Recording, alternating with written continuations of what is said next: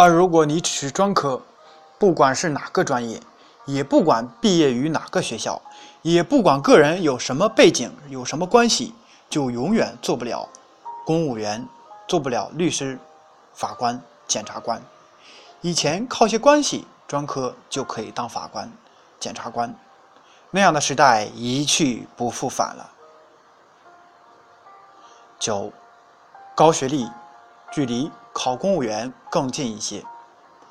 公务员工作稳定，待遇较高，压力较小，又有权利。现在许多人都想做公务员，而人事部规定，公务员岗位需要通过公务员考试。现在大多数公务员岗位都要求本科以上才有资格报考，通常只有基层和艰苦的工作岗位，只留给专科一部分。十，学历的提升对留学也是有利无害。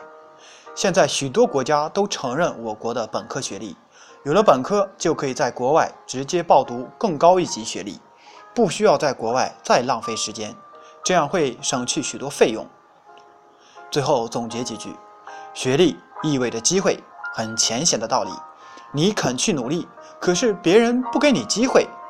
比如，如果大专生可以来做描图或者填色的工作，而设计工作就很少让他们接触，因为毕竟工作室需要一些繁琐的、技术含量低的事情找人做。每月五千块请的硕士是来做设计的，不是来描图的。而同样，大学生。也有很多实践的机会，硕士就更多了，博士基本上就是在工作了。试想一下，工作技术含量低这样的日子，每天只能重复再重复。而高学历的好处就是掌握了信息的高端，这就导致了信息的不对称。同样，高学历可以很方便的接触到精英阶层。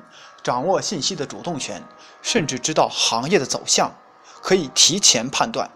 不管是哪种本科，也不管是哪种专业，没有更高一些的学历，人生会失去很多机会。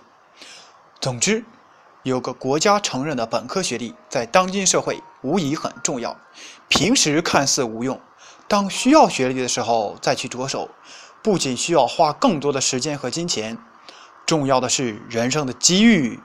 也丧失了，所以建议在校读专科的同学应考虑在读期间通过哪种途径获取本科，获得本科毕业证、学士学位，这样找工作时就更好找一些，人生的机遇就会增加很多。